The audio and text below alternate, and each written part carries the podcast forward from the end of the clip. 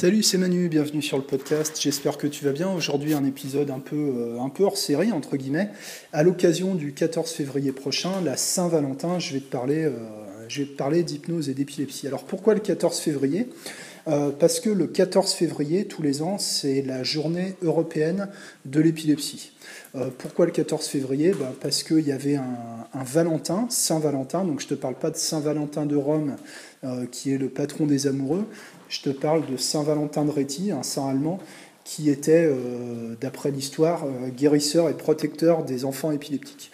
Et à l'occasion de la Saint-Valentin, tous les ans, il y a la journée européenne de l'épilepsie. Et c'est l'occasion, en fait, pour moi d'aborder le sujet et puis de t'informer sur, euh, sur cette maladie qui est très mal connue du grand public. Et puis pour discuter un peu des, des possibilités et des limites qu'il y a au niveau de la pratique de l'hypnose avec, avec des personnes épileptiques. C'est un sujet euh, qui revient de temps en temps dans les discussions entre hypnos. Est-ce qu'on peut, est-ce qu'on ne peut pas faire d'hypnose avec des épileptiques? Et puis, euh, dans ce genre de discussion, bah, tu sais, les gens racontent euh, à peu près n'importe quoi parce que finalement, personne n'y connaît rien. et même des gens qui pensent savoir savent rien du tout, en fait. Et souvent, les gens qui croient plus savoir sont ceux qui en savent, le moins et qui se trompent, qui se trompent le plus. Quoi. Et même euh, pas que dans le monde de l'hypnose, hein, dans le monde euh, médical aussi, moi j'ai rencontré un paquet de, pédiatres, de, neurologues soi-disant grand ponte, qui étaient complètement, complètement à la masse par rapport à l'épilepsie, par rapport aux épilepsies, parce qu'on parle toujours d'épilepsie au pluriel en fait en fait, des gens qui s'y connaissent vraiment, bah, tu as euh, neurologue, neurochirurgien, épileptologue, c'est vraiment un truc de, de, spécialiste en fait. Il y a énormément de croyances par rapport à ça, il y a beaucoup de, il y a beaucoup de préjugés, il y a beaucoup d'idées fausses, et c'est assez difficile de s'y retrouver, d'autant plus que c'est. Enfin, il n'y a pas énormément de monde qui s'intéresse à cette maladie-là. Ce qui est logique, parce que si toi-même tu souffres pas d'épilepsie ou si tu n'as pas un membre de ton entourage euh, qui en souffre, tu n'as pas forcément de raison de t'y intéresser, sauf si peut-être de temps en temps tu as une demande pour un rendez-vous pour une séance d'hypnose et que la personne te dit euh, par contre je suis épileptique, est-ce qu'il n'y a pas des contre-indications? Et puis là, généralement, c'est la panique, c'est là que tu vois les, les, questions sur les groupes de discussion. Euh, ah mon Dieu, j'ai une personne épileptique qui veut venir chez moi, est-ce que j'ai le droit, est-ce que j'ai pas le droit, est-ce qu'il faut, est-ce qu'il faut pas? Et c'est là que tu as des commentaires euh, complètement foireux, il faut, il faut pas, on peut, on peut pas. Euh, donc voilà, on va, on va en parler. Euh, ça faisait longtemps que j'avais pas abordé le sujet. Enfin, j'en ai beaucoup parlé à une époque, et puis après j'ai arrêté d'en parler parce que j'en avais, j'en avais trop parlé. mais bon, aujourd'hui, j'ai envie de, de, remettre ça un peu sur le tapis pour apporter un peu de, de l'information qui soit, qui soit utile, quoi. Même si je t'avoue que c'est pas évident de, parler de ça, parce que forcément, il y a beaucoup de gens qui vont pas qui vont pas être d'accord avec euh, ce que je dis. Euh, mais bon, à la limite, euh, je m'en fous un peu, puis j'ai l'habitude. De toute façon, comme je te dis, la plupart des gens qui, qui, en parlent ne savent pas vraiment de quoi ils parlent. Quoi. moi, j'en avais parlé publiquement la première fois il y a à peu près 4 ans. Euh, où j'avais contribué à, l'écriture d'un article pour la revue de la Fédération française de sophrologie.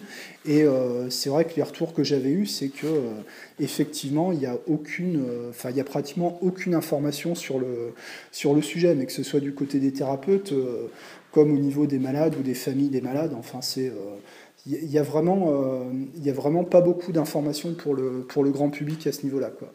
J'en avais reparlé une autre fois publiquement dans le journal, euh, journal de Saône-et-Loire avec un, journaliste euh, à l'occasion du 14 février aussi.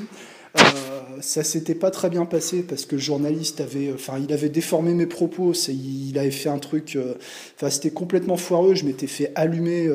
enfin, c'était, c'était l'horreur. À l'époque, j'étais correspondant local Saône-et-Loire pour l'association Épilepsie France et euh, enfin, je me suis fait allumer de tous les côtés, quoi. Du côté des lecteurs du journal, du côté de l'association. Enfin bon, après, euh, j'ai arrêté d'en parler. J'ai continué à en parler un peu euh, sur les forums d'hypnose quand, quand, des gens posaient des questions. Enfin, généralement, c'est de savoir si on peut ou est-ce qu'on ne peut pas faire d'hypnose avec une personne épileptique. J'avais publié quelques, quelques vidéos sur le sujet et puis après, voilà, après j'ai arrêté d'en parler. Mais à chaque fois que, j'ai parlé du sujet, je me suis heurté toujours au même truc. Euh, non, il faut surtout pas faire d'hypnose avec des épileptiques parce qu'il pourrait avoir une crise pendant la séance d'hypnose. Ce qui est en gros, euh, l'argument. L'autre argument, c'est on m'a dit en formation qu'il fallait surtout pas faire d'hypnose avec des épileptiques, donc euh, surtout pas parce qu'on me l'a dit, quoi. Tu vois, le genre, d'argument qui n'est pas, un argument finalement. Alors, quand on parle d'épilepsie, finalement, de quoi on parle? Parce que quand on a dit ce mot-là, on n'a pas dit, pas dit grand-chose. L'épilepsie est une maladie neurologique, d'accord? Moi, je te parle de la maladie une maladie qui peut prendre de nombreuses formes différentes, qui peut être classée euh, dans tel ou tel symptôme. Il y en a plusieurs dizaines ou probablement plusieurs centaines de, symptômes qui sont répertoriés. C'est une maladie euh, neurologique.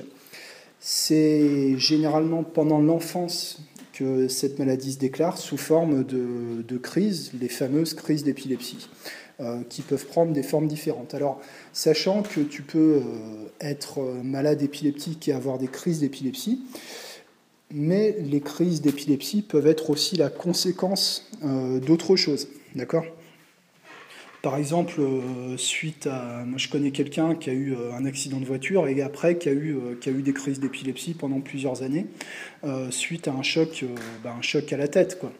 Euh, un monsieur que j'avais en séance la semaine dernière qui a eu aussi, euh, enfin, qui, prend encore des, traitements contre les crises d'épilepsie. Euh, et ces crises, en fait, viennent de, vraiment d'une consommation extrêmement excessive d'alcool pendant, pendant des années et des années. Ça lui, a, ça lui a créé des lésions au cerveau, en fait. Et il y a aussi des gens bah, simplement qui naissent avec cette maladie-là. Ça se déclare souvent pendant l'enfance, pas toujours. Mais la plupart du temps, euh, c'est comme ça que ça se passe, c'est-à-dire qu'il n'y a pas forcément de, de signes euh, qui, qui, indiquent que la personne va un jour commencer à faire des crises. Ça vient du jour au lendemain, et quand ça vient, bah, généralement, ça ne s'arrête plus jusqu'à ce que la personne soit, euh, se soit fait prescrire un traitement, un traitement médicamenteux. Et avant d'être diagnostiqué épileptique, il faut qu'il y ait eu plusieurs crises qui a été validé par, euh, bah, par un médecin en, milieu hospitalier, c'est-à-dire avec l'électroencéphalogramme. Il faut, euh, il faut faire un IRM, il faut faire des tas d'examens. Euh, je crois que c'est à partir de cinq crises validées en milieu hospitalier qu'on, peut te dire que, que tu as une épilepsie. C'est-à-dire qu'il peut, alors suivant où tu es suivi, suivant la fréquence et l'intensité des crises, il peut se passer plusieurs semaines ou plusieurs mois entre le moment où où la personne a sa première crise d'épilepsie et puis le moment où elle a un traitement qui peut, euh, qui peut fonctionner. Pour certains, il peut se passer des années avant qu'il y ait un traitement qui fonctionne vraiment. Et quand je dis un fond, comment on sait qu'un traitement fonctionne, euh, c'est quand la personne est stabilisée, c'est-à-dire quand elle n'a plus de crise, euh, ce, qui est, quand même assez rare. La majorité des, personnes épileptiques sont soignées avec des, médicaments, alors avec plus ou moins de succès, parce que chacun euh, déjà va avoir des formes de crise différentes, et puis que chacun va pas réagir de la même façon aux médicaments. Euh, le médicament antiépileptique euh, par excellence, c'est la, la dépakine, tu en as peut-être déjà entendu parler. Généralement, quand tu as des crises d'épilepsie, le premier truc qu'on te prescrit, c'est de la dépakine. Et ensuite, bah, il peut s'ajouter d'autres médicaments suivant comment tu réagis. Il y a des tas de réglages à faire. Euh, et puis, euh, même si un traitement fonctionne pendant un an, deux ans, il peut arrêter de fonctionner du jour au lendemain. C'est très compliqué comme, euh, comme maladie. Hein. Il y a d'autres méthodes que les médicaments.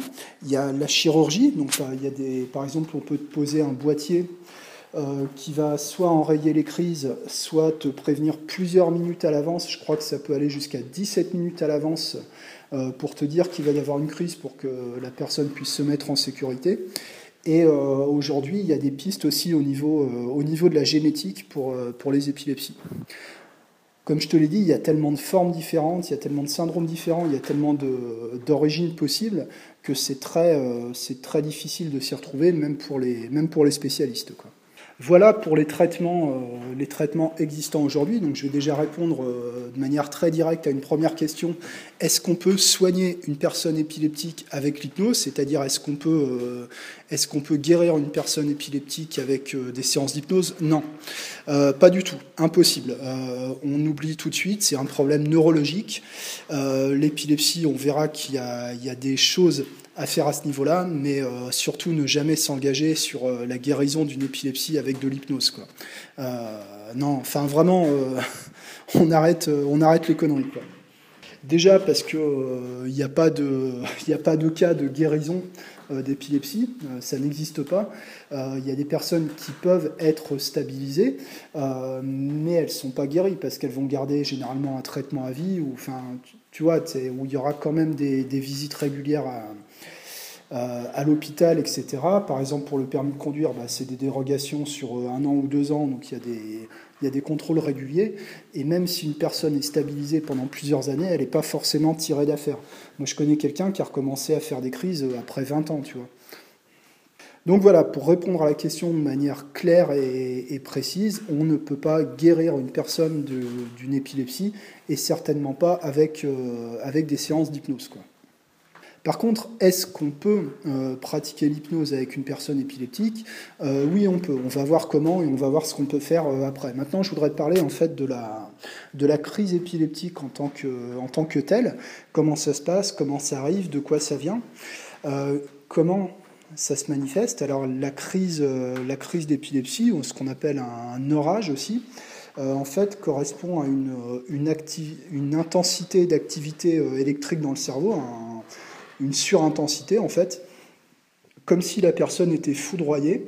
Euh, ça arrive de manière soudaine, imprévisible et aléatoire, et ça peut se manifester euh, de la simple absence euh, d'une fraction de seconde à la crise généralisée avec chute, tremblement, révulsion des yeux, lâcher des urines et, mouvement, du corps, secousse, tu vois, pendant plusieurs minutes. Dans la majorité des cas, une crise épileptique euh, dure, euh, dure à peu près une minute. Enfin, ça dure euh, dure pas plusieurs minutes. En général, c'est assez court. si ça dure plus de cinq minutes, c'est très mauvais. Mais généralement, des personnes qui sont susceptibles d'avoir des crises épileptiques de plus de cinq minutes transportent avec elles un médicament d'urgence. Généralement, c'est du Valium en intrarectal ou bien du Bucolam qu'on injecte, qu'on injecte dans la bouche, en fait ce qui est quand même plus pratique. Et il y a quelques cas de, personnes épileptiques qui ont des, crises comme ça, euh, des crises généralisées très longues, qui peuvent créer des, lésions au cerveau, des, arrêts respiratoires. Euh, c'est pas, euh, mais pas toujours comme ça. Comme je te dis, un épileptique en crise, ça peut durer une fraction de seconde, ça peut durer plusieurs minutes. Par exemple, tu peux voir la personne Un peu comme une personne en transe avec les yeux ouverts, tu vois, la, personne est complètement, euh, a le regard complètement fixe, le corps complètement immobile, euh, sauf qu'elle n'est pas consciente. Généralement, euh, quand survient une crise d'épilepsie, la personne perd conscience, même si elle a les yeux ouverts, même si elle est, tu vois, si elle est immobile, etc. Généralement, il y a une perte de conscience.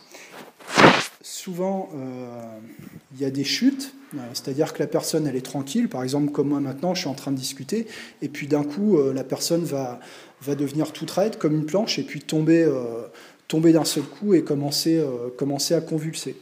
Encore une fois, il y a plusieurs formes. Hein. Il y a des, des, personnes qui vont avoir des crises généralisées, certaines, ce sera qu'une partie du corps. pour certaines personnes, seulement le visage, seulement la moitié du visage. Euh, certains avec des pertes de conscience et d'autres euh, en, gardant, euh, en gardant leur conscience. C'est très, variable. Ça n'est pas, dangereux, sauf dans le cas de crise généralisée qui dure plusieurs minutes. généralement, ce n'est pas dangereux. Ce qui peut être dangereux, c'est la chute, en fait puisque ça arrive de manière euh, complètement soudaine et imprévisible, euh, d'un seul coup, il n'y a, pas, euh, a pas toujours des signes avant-coureurs, il y en a même rarement. Ça peut arriver d'un seul coup. Donc, si la personne, par exemple, est en train de, de faire la cuisine, bah, elle peut se prendre la casserole d'eau bouillante dans la figure, tu vois. Ou alors, si la personne est en train de, bah, de, marcher euh, ou, en train, par exemple, de, lire, bah, elle peut tomber d'un seul coup, s'éclater la tête euh, contre, euh, contre le coin d'un meuble et puis s'ouvrir l'arcade, par exemple.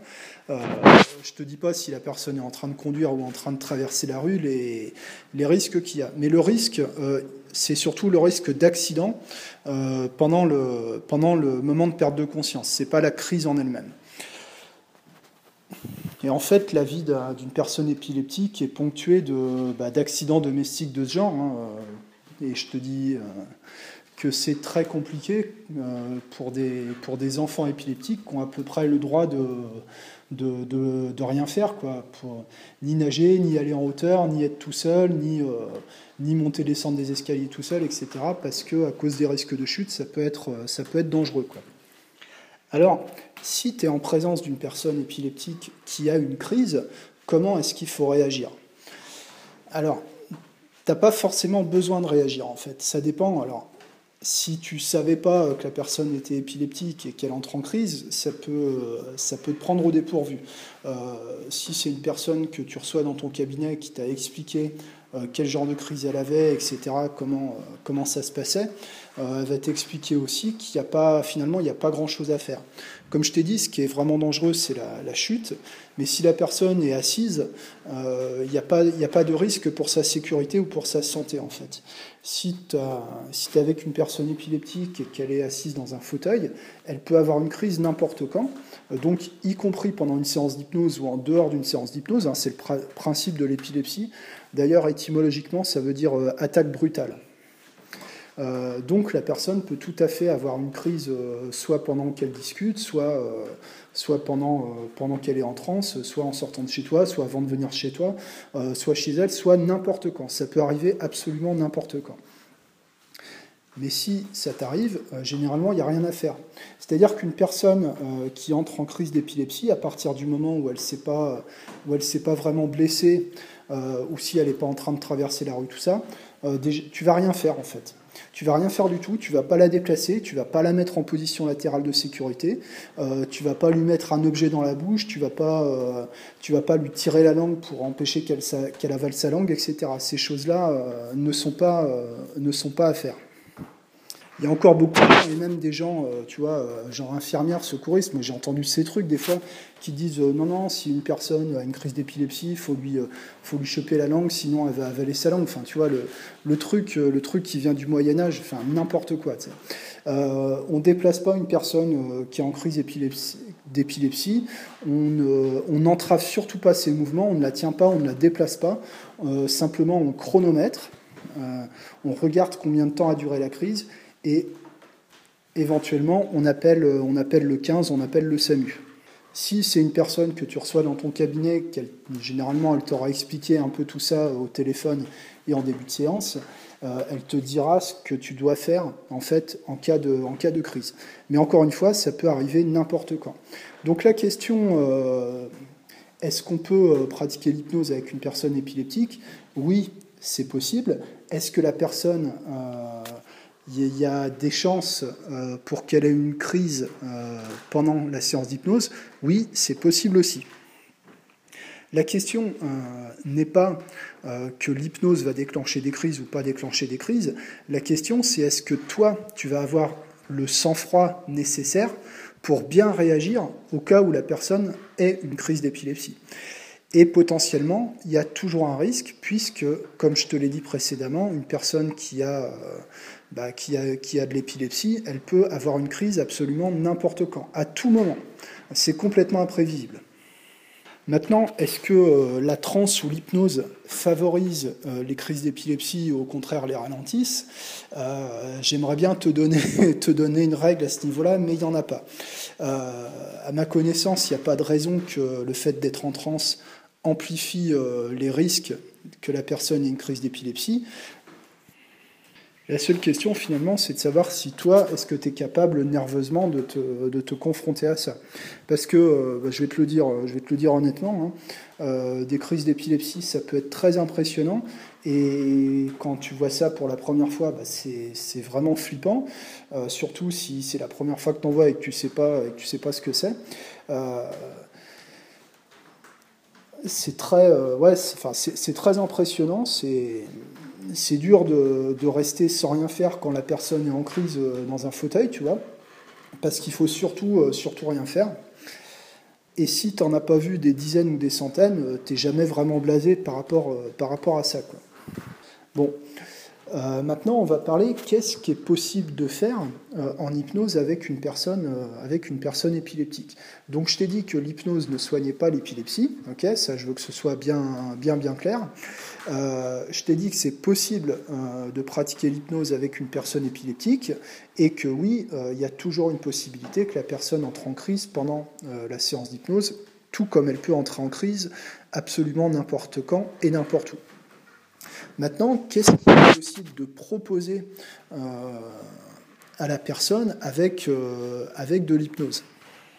Je t'ai dit que les crises épileptiques euh, arrivent de manière soudaine et imprévisible. Et il y a certains paramètres qui peuvent favoriser l'apparition des crises.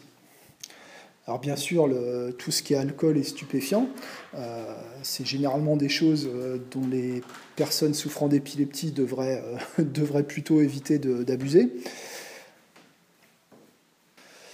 Les chocs émotionnels et la fatigue physique et nerveuse favorisent l'apparition des crises. Je ne dis pas que la fatigue et les chocs émotionnels sont à l'origine des crises, je dis que ça favorise l'apparition des, crises. C'est un, discours qui est plus ou moins controversé.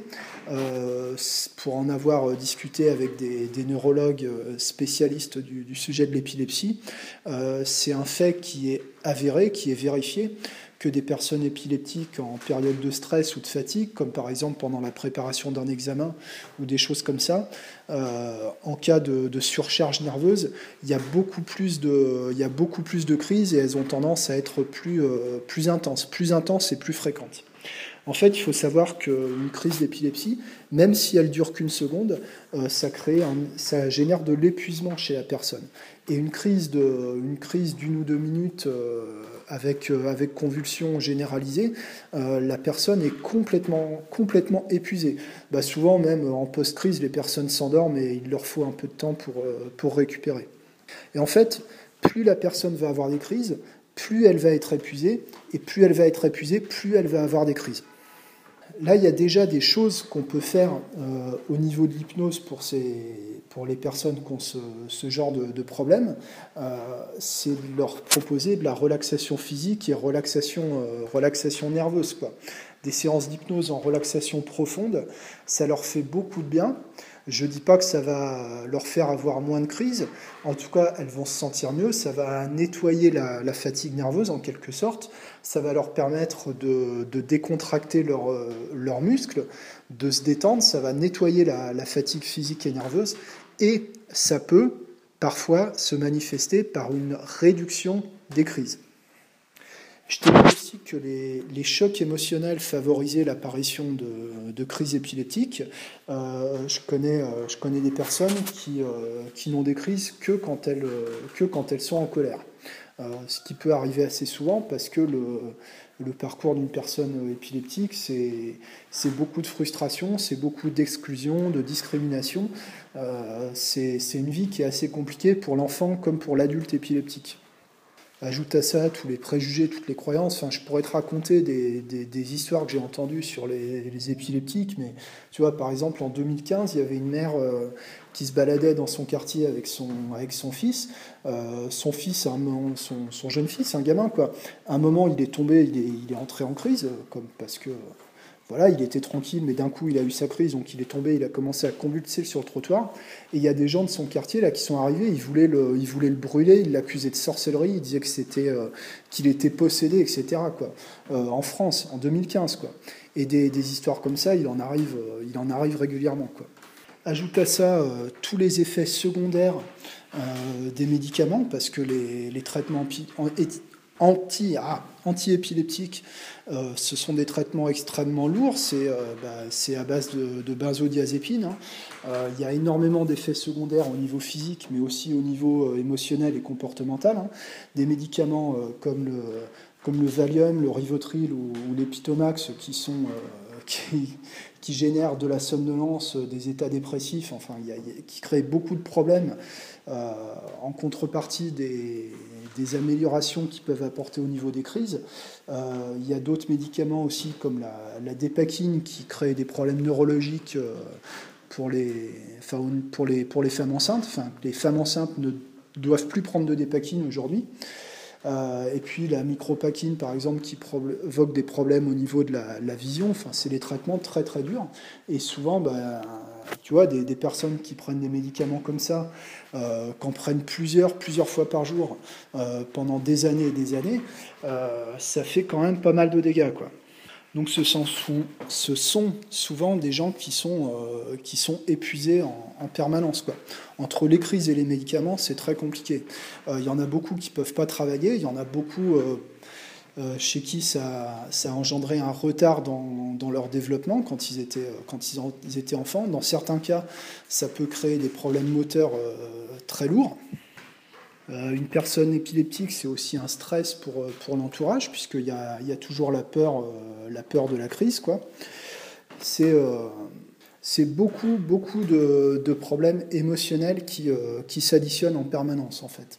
Là aussi, nous, on peut apporter euh, quelque chose d'intéressant et de bénéfique euh, avec des séances d'hypnose, c'est-à-dire euh, d'aider la personne au niveau émotionnel.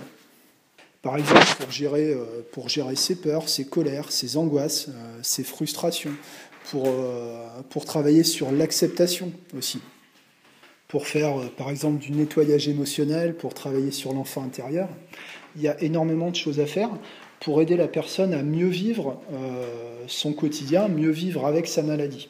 Et encore une fois, euh, sans jamais s'engager sur une possible guérison de la maladie avec des séances d'hypnose. Encore une fois, c'est un problème neurologique, même s'il y a des avancées au niveau des théories sur la neuroplasticité, euh, pour l'instant, il n'y a pas de théorie qui soit, qui soit vraiment, vraiment crédible et, et qui ne soit pas contredite le lendemain.